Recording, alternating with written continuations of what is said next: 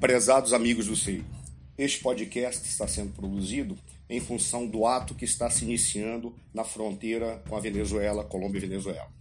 Uh, a situação cada vez mais tende para um desfecho muito violento e uma queda vai ter que ocorrer, seja a queda do Maduro, seja a queda do Guaidó e uma violência contra a oposição. A razão é simples: uh, ambos, tanto Guaidó quanto Maduro, eh, adotaram um procedimento de criar uma situação de impasse. O impasse está sendo posto no momento em que, em que o Guaidó se autoproclamou, e de, nesse sentido, ele se autoproclamou presidente da República interino com base nos elementos da Constituição. Nesse sentido, neste final de semana se encerra o período constitucional para que Guaidó uh, convoque as eleições presidenciais, uma vez que a, a, eleição do Maduro foi considerada uma eleição fraudulenta, e partindo desse princípio, a, se declarou a vacância presidencial.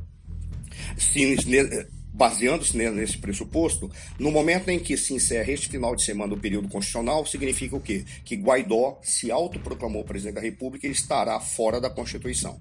Da mesma forma, o Maduro é, criou uma situação de impasse a partir do momento em que ele desejou ou imaginou que a história da Venezuela do período chavista ia se repetir, em que os atos de violência se apresentavam e sempre ganhava o governo por, por uma razão é, é, muito clara para todos. A oposição não estava unida, não havia condições dela ir à, à frente em todas as, as, as uh, indicações de que iria tentar tomar o poder ou de que iria realmente enfrentar o, o governo de uma maneira eficaz, de uma maneira concreta.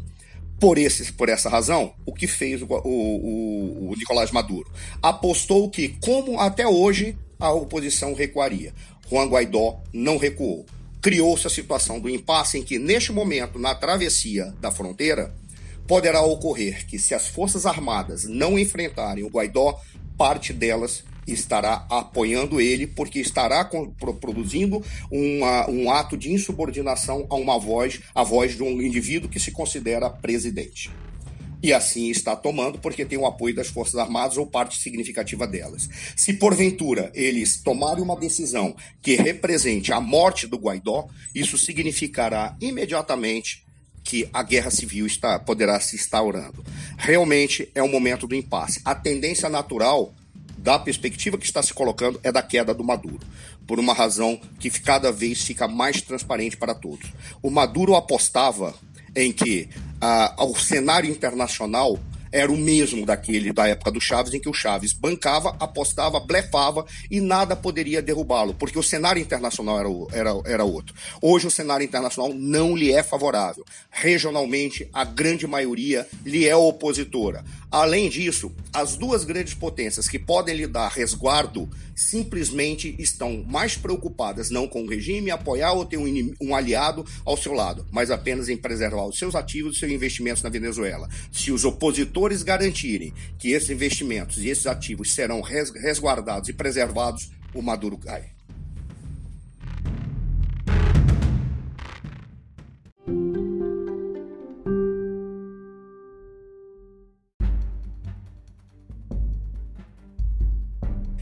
Interessante que neste momento o, o deputado Diosdado Cabello, que é um membro importante do governo e transitou a história do chavismo desde o momento em que Chaves tentou o golpe de Estado em 1992, ele deu uma declaração que já mostra que realmente a possibilidade do regime se garantir cada vez mais cai e cada vez mais se reduz. Uh, ele declarou que o, as ajudas humanitárias são todas muito bem-vindas, desde que transportadas por civis.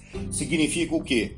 O governo dificilmente vai apostar numa radicalização, razão pela qual é, certamente vai ocorrer o avanço da, da, da, oposição. O grande problema que os opositores sempre tiveram foi de unidade, mesmo porque as lideranças opositoras que, que eram mais proeminentes é, sempre apresentaram uh, divergências pontuais e divergências táticas ou divergências estratégicas, além de divergências de princípios.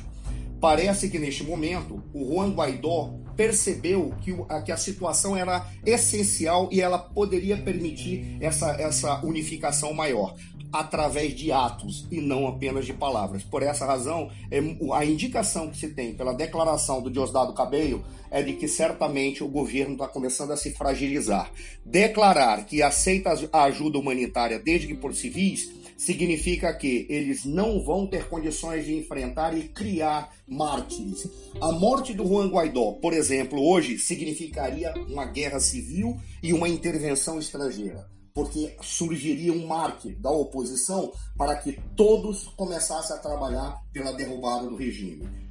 A tendência cada vez mais é de que o governo, cedo ou tarde, caia.